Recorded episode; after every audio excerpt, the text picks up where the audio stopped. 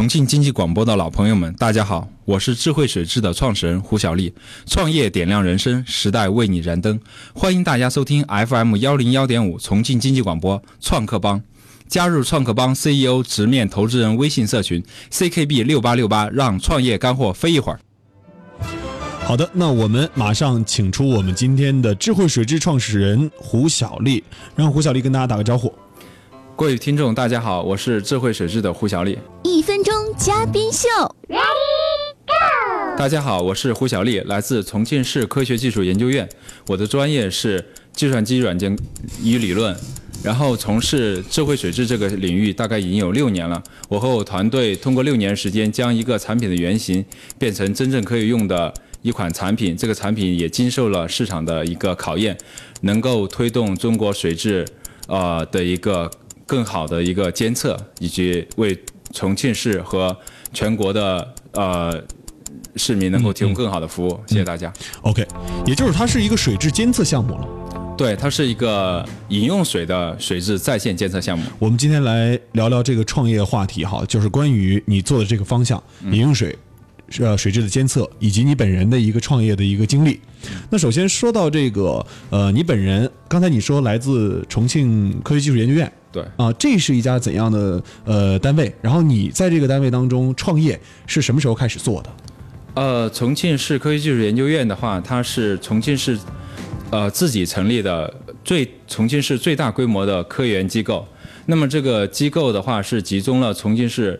呃，传统的很很多优秀的这个科研院所，嗯，然后为重庆市本土的企业提供科研服务的一家啊正厅级的一家科研机构，嗯，啊，在这个机构里面的话呢，它下属有啊八个中心和九个研究所，那么我是在其中的一个中心叫信息与自动化技术研究中心，啊，然后我们团队的话是这个中心下面的硬件部，是这么一个关系，那么这个。院的话，它其实前身叫重庆市应用技术研究院，后来更名为重庆市科学技术研究院。啊，不仅是在信息与技术呃自动化这个技领域，它包括它还有气膜中心啊、材料中心啊，就是说它是很全面的一个科学技术的研发研发技术的一个部门，是吧？没错，应该算是一个呃政府的事业单位。呃，对，它是它是架构比较复杂，它是政府的事业单位，但是它下属也有很多的科研院所，这个科研院所已经转制为公司了。OK，那我们来说一说你的项目哈。嗯，做这个项目的时候，我之前看过一篇报道，说你呃当时做这个项目是很困难，而且做起来的话，那个时候接到任务才来做的这个创业项目。啊，没错，呃。这个就是也是刚刚提到的，就是说我们是院里有个下属的公司，他们其实，在市面上选择这个饮用水在线监测设备的时候，他们其实是遇到了一点困难的，因为重庆市它有它是一个三层，它有一个特殊的情况，它有它的水质特殊情况，以及它的客户的一些特殊情况，那么他希望在市面上选用适合重庆市。情况的一个饮用水在线监测设备，他发现遇到了问题。问题主要是什么地方呢？国产设、国外设备、进口设备可能性能很好，但是体积比较大，价格比较贵。嗯啊，那么可能这个项目做下来就没有什么利润了。哦啊，那么选国内设备的话呢，那个时候国内设备的话，可选的余地也比较少。那么性能上的话，可能有点不太适应重庆的一个本土的一个情况。那么他就会遇到一点困难，就是说，就找到我们说，是不是我们可以来去。做这个事情，当时给给到你这个项目的时候，你的看法是怎样的？呃，我的看法是这样子，我是觉得说，其实这个仪表的原理很简单啊，一点都不难。那么就是说，进口设备卖这么贵，他们肯定利润非常高。那么不如就我们来去做一款这种设备。从国外的一些公司的一个横向比较来看，嗯，呃，你觉得开发这套设备的话，成本高不高？呃，开发这类设备的话，成本肯定是比较高的，但是就是研发成本会比较高。嗯，呃，但是因为我们有科研院所这个优势在，所以说我们有已经聚集了呃有博士、有高级职称这些一帮科研人员在这里了。然后的话呢，大家又比较就做科研又比较有兴趣。嗯嗯。啊，所以说这些背景都有都有。那么我们想，我们有既然有这样条件，我们来做这样一个原理上很简单的一个研发，应该。不是什么难的事儿，于是我们当时就答应对方了。后来呢？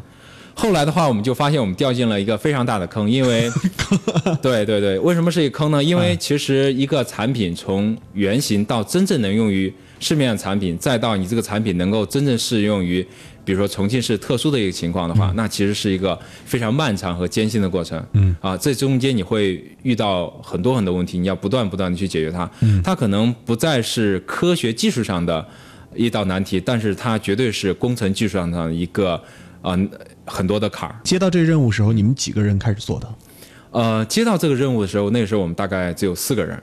嗯啊，当时呃脑门一一热就做了，对做了之后发现掉坑里了。对，这坑第一个坑，当时你面对的是什么？第一个坑的话是这样子的，就是我们当时因为是当时那个任务也比较紧，然后我们大概花了三个月时间就做了第一款产品出来，然后我们经过实验室测量，觉得效果还不错，然后我们就把这个东西交付给客户，让他们去测。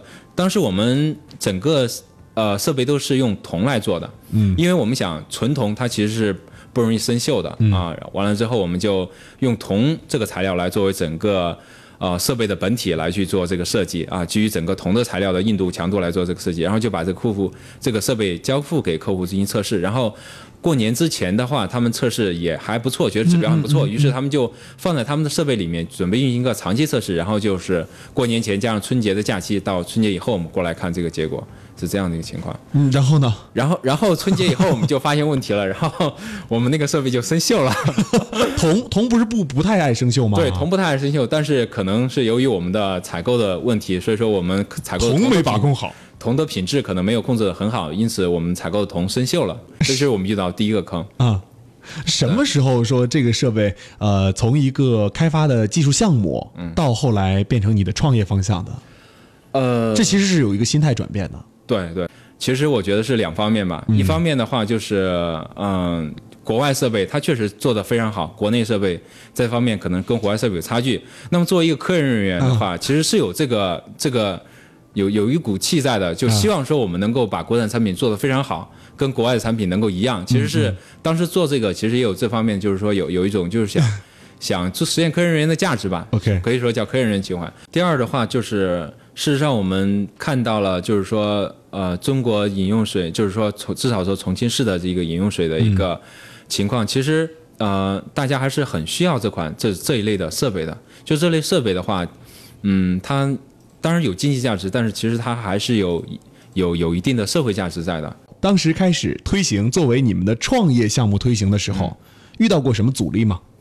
呃，遇到过阻力，可能就跟所有的创业人员一样，呃，你遇到阻力可能就是呃缺少客户，缺少为你买单的人吧。对我们全部是一个纯技术的一个团队，啊，也就是说你们所有的人员都是技术工程师，没错，那是这种团队就属于短板，缺缺缺腿。对对对，当时发现这个问题的时候，你是怎么去解决的？呃，还好我们背靠了一棵呃大树，就是重庆市科学技术研究院，他们呃因为有下属的这个企业，然后因为我们最开始也需求也是来来自于这些企业，对，那么这些企业用完我们产品之后，觉得我们，嗯、是一个靠谱的团队，也是一个做了一款靠谱的产品。那么他们会推荐给相关的业内的人士，然后就会有人主动来找到我们来去买我们的设备。最困难的时候就是啊、只有少量的客户买少量的产品，然后这个时候的话，其实我们。因为我们也没有市场的团队啊，就像刚才冰姐讲的，我们也没有营销的团队，那么大家也不知道这个东西我们以后能不能推广出去。嗯，我们只知道说宏观上来讲，它肯定是有市场的。嗯，但是这个市场能不能，是不是我们产品能够就是走向市场，可能就是说也是大家一个疑问。其实也有投资人问我们说，你们客户有重复购买吗？嗯，那么其实我的回答是，我们的所有客户都会重复购买。你们产品如果说服务客户的话，嗯个人客户对 C 端多一点，对 B 端多一点，呃，我们主要是对 B 端，对 B 端多一点。啊什么样的企业会选用你们的产品，并且采购他们？呃，首先它是做饮用水在线监控的，啊，另外的话，它客户可能是两方面，一方面是服务当地的这个卫生监督部门的企业，嗯，另外一方面是服务当地的呃水厂的企业，主要是这两方面。另外还有一些。还有一些，比如说是游泳馆，嗯嗯啊、因为一些游泳馆，它为了吸引一些高端的人群，本节目由智能共享单车短途出行助手悟空共享单车冠名播出。短途出行便捷更省钱，关注微信公众平台“悟空共享单车”吧。你们在这个做项目的时候，目前提到项目本身是盈利了的嗯，啊，这个项目现在盈利状况如何？呃，因为我们都是一个研究机构，所以说我们的如果说呃，但独立核算的话，可能我们项目还不能够支撑整个团队的一个运营哎啊。但是产品本身是盈利的，因为是这样子，因为仪表类的毛利率本身就是比较高的一个产品。嗯。另外的话，在线仪表的话，它的运维又是一个比较稳定的一个现金流。嗯嗯。所以说这个产品或者这个项目。它的这个盈利方模式啊和发展应该是很好的，是这样子也就是说你很看好这个项目。对对对，那目前呃，我们说做仪表检测这个项目，嗯所有的全国的团队，你熟知的嗯有多少？呃，仪表类的那个团队就很多，因为是这样子，就是说，其实在北京的话，我们见投资人也会聊到说，呃，产品跟团队的一个匹配的一个程度。对，啊、要匹配的呃东西，他们才会，比如说，假如说一个 AI 的项目，那么如果说你是一个呃工程技术学校毕业的，那么另外一边呢可能是斯坦福毕业的，他肯也许项目是一样的，但他肯定会投斯坦福的，因为他会觉得人员跟团队的匹配度非常好。那么就刚才冰姐你问这个问题，就是说，呃，我们这个团队因为刚好在重庆，重庆本身就是一个仪表。呃，企业聚集的一个地方，对。那么我们团队刚好也是做仪表的，所以说，呃，大家就觉得说，这个应该是一个 make sense 的一个事情，就是说，你们作为研究人员，又在重庆这个仪表的一个基地，然后来去做一款饮用水的仪表，那么这个就是一个说得通的事情，哦，是这样子。哎，那我们现在在做这个呃，我们智慧水质这个项目的时候，嗯有没有说创业阶段遇到过很难的瓶颈，以你们的团队力量解决不了的？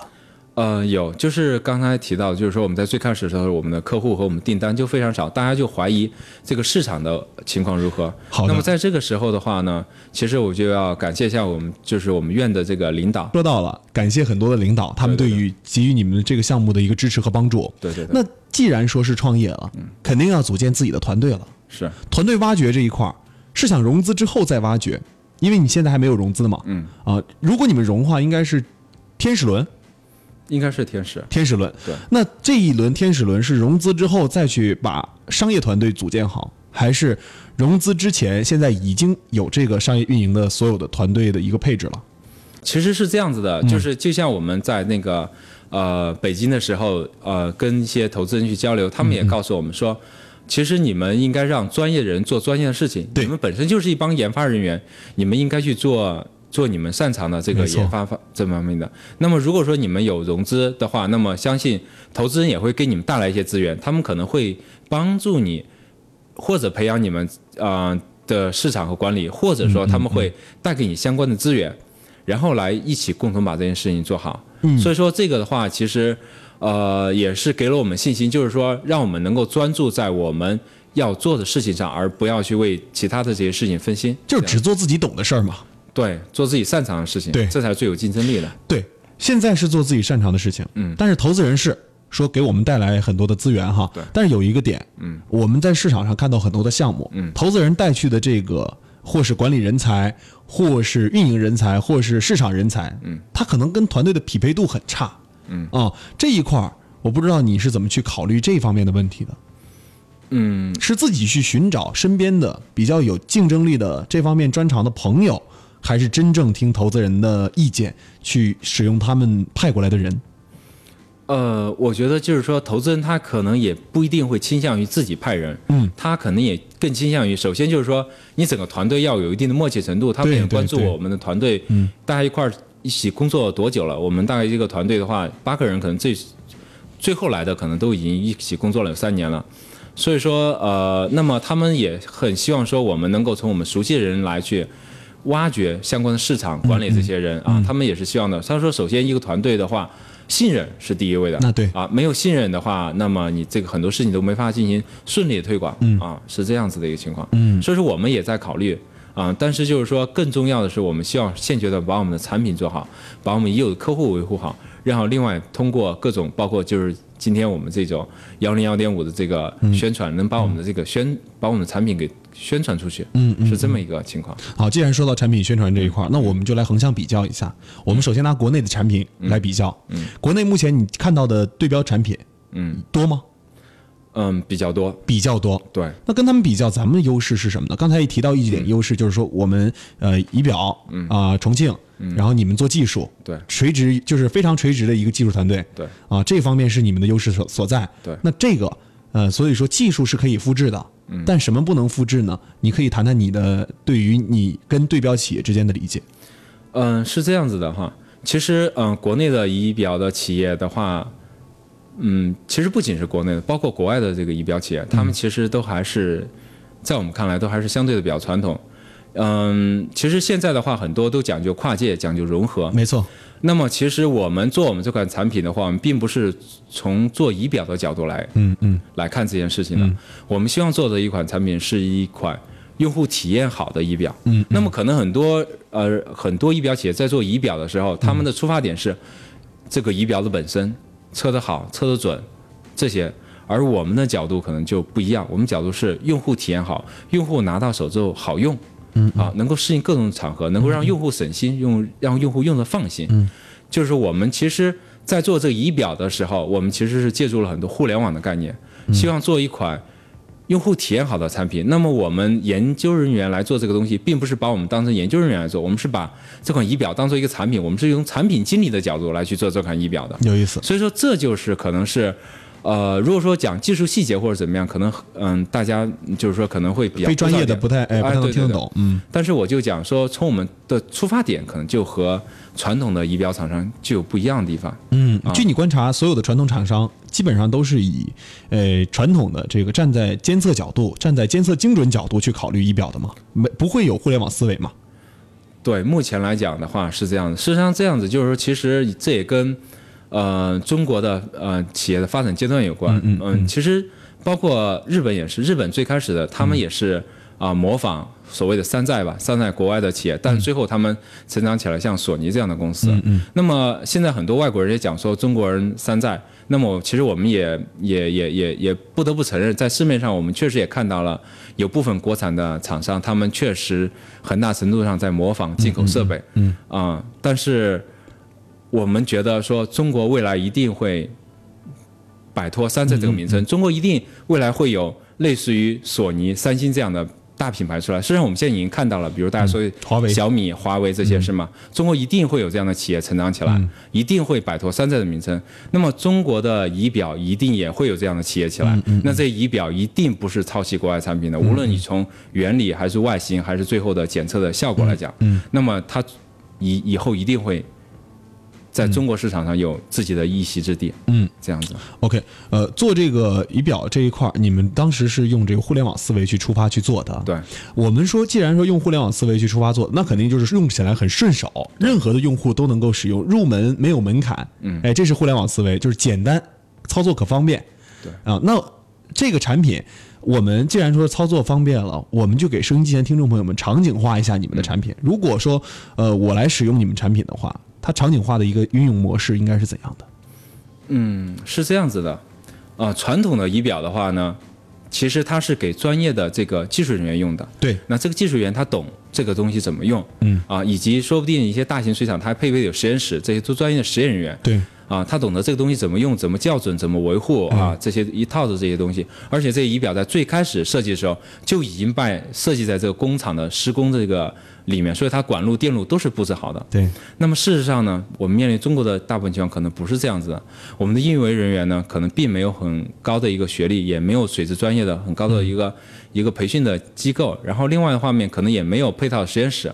那么这个仪表很可能是后装的，在水水厂最开始设计的时候没有规划这个东西。嗯。那么我们就是针对很多中国现在这样的情况，我们这个仪表就做到说，比如说，假如说冰洁，嗯，当然您肯定不会来去做这件事。假如说有一天你要去装这个东西，其实很简单，就把它固定在墙上，然后接上一根水管，像热水器一样安上去。对，像热水器一样安上去就就好了。那个，嗯，可以这么讲吧，如果你把第一代产品和第五代产品放在一起的话，你。不会看出来，他们俩是有相同功能的产品。嗯，大部分使用的都是五点零的产品。你你们五点零产品什么时候出来的？推向市场的？呃，我五点零的产品大概是一五年的时候推向市场的。哦，一五年。对，您说。呃，这个从技术角度来讲的话，你们产品如果有同行业进行复制，嗯，它的可复制性强吗？如果说有人硬抄袭的话，哈，那么我可以讲，就是说抄袭应该是有难度的，因为是这样子的，细节是魔鬼。嗯，呃，也有，就是我举个例子，就是现成例，国外产品很成熟，有很有一些国内厂商会模仿国外的、模仿国外的这个产品，嗯，但是它模仿出来之后，它的效果就没有，还是没有国外的好，嗯，为什么呢？因为细节是魔鬼，也许你看起来不经意的一个设计，其实是别人是很用心的一个设计，嗯嗯，但是你你因为你不懂，所以你就会忽略掉，你们未来在推的时候，嗯。会着重看到就是比如说我们的速度这一块嘛？推出的这个规模这一块嘛？用户规模，会，我们就是说会看到，所以说并且你这个问题就非常的非常的到点子上，就是说非常的犀利啊。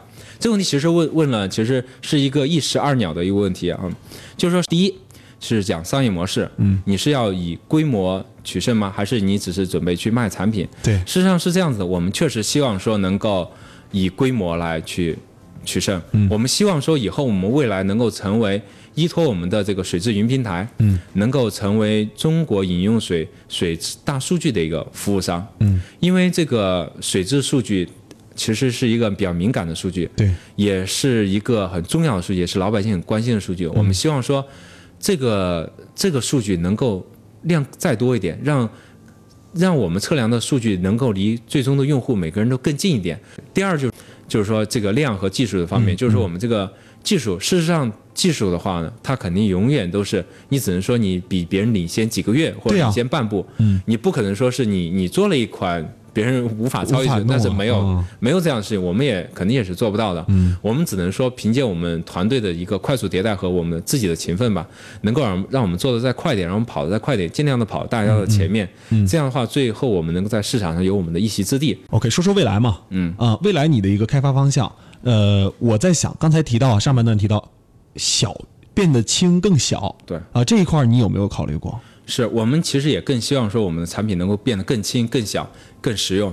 那么未来我们在产品的定位上呢，我们也希望说它能够做的更廉价、更适宜推广。这样的话呢，呃，我们的业主花相同的钱，相同的钱，他可以装更多的设备，这样它可以对水质采样更全面。想没想过说这个项目推向 C 端，变得更小之后，呃，我们有想过，有想过推向 C 端，但是呃，我们也想过，就是说，其实每个人都有这种需求。比如说，你们家装了一个净水器，那么净水器什么时候该换滤芯了？嗯，什么时候该进行反冲洗了？嗯，其实大家都没有一个准确答案。目前这个市场还不是特别的成熟不。是太健全，不太成熟，对还需要可能说对对 C 端的用户，对 C 端的企业更多一些，开发开发这个市场。对，我们再说一说，就是你对于融资这件事儿怎么考虑的？嗯，呃，现阶段你们的融资需求是怎样的？现阶段的话，我们融资的话，我们希望能够融四百五十万，然后，嗯、主要的主要的一半儿钱呢，可能是用来来做这个测试，不做测试和校准的哦产品，线，这也就是要做这个叫做什么呢？应该叫做品控。对，做品控，哦哎，对对对，非常到位。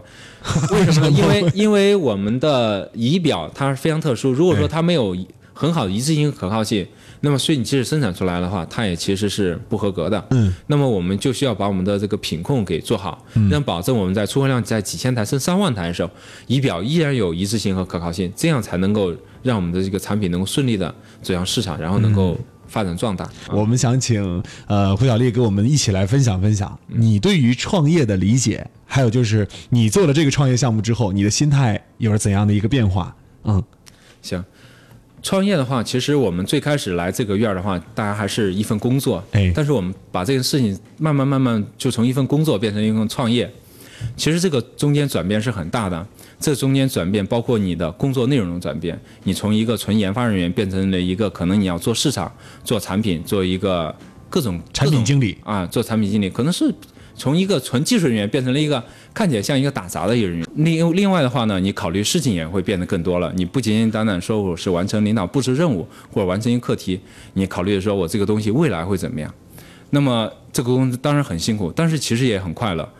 另外一方面的话呢，当然也是，我们也期待未来我们整个团队会有一个非常好的一个回报吧。嗯，这样其实呃整个团队的一个包括从未来收益的回报，这是很大的一个，还有一个就是呃能够看到这个项目真正能够做到云平台这种级别，对。啊，能够把这个数据有所利用啊，数据的利用其实才是未来我们做的这个，包括什么云数据啊，包括什么数据采集之后的一些样品分析啊，对。这个才是最终的一个目的。对。啊，那在在做这个最终目的之前，肯定还要经历很多的坎坷啊，肯定会有很多的坎儿，很多的这个呃瓶颈没法去突破的啊，需要资金之类的这一类的一些呃成本的投入。那也是希望我们智慧水质项目能够未来越做越好。今天非常感谢智慧水质创始人胡小丽做客重庆经济广播创客帮。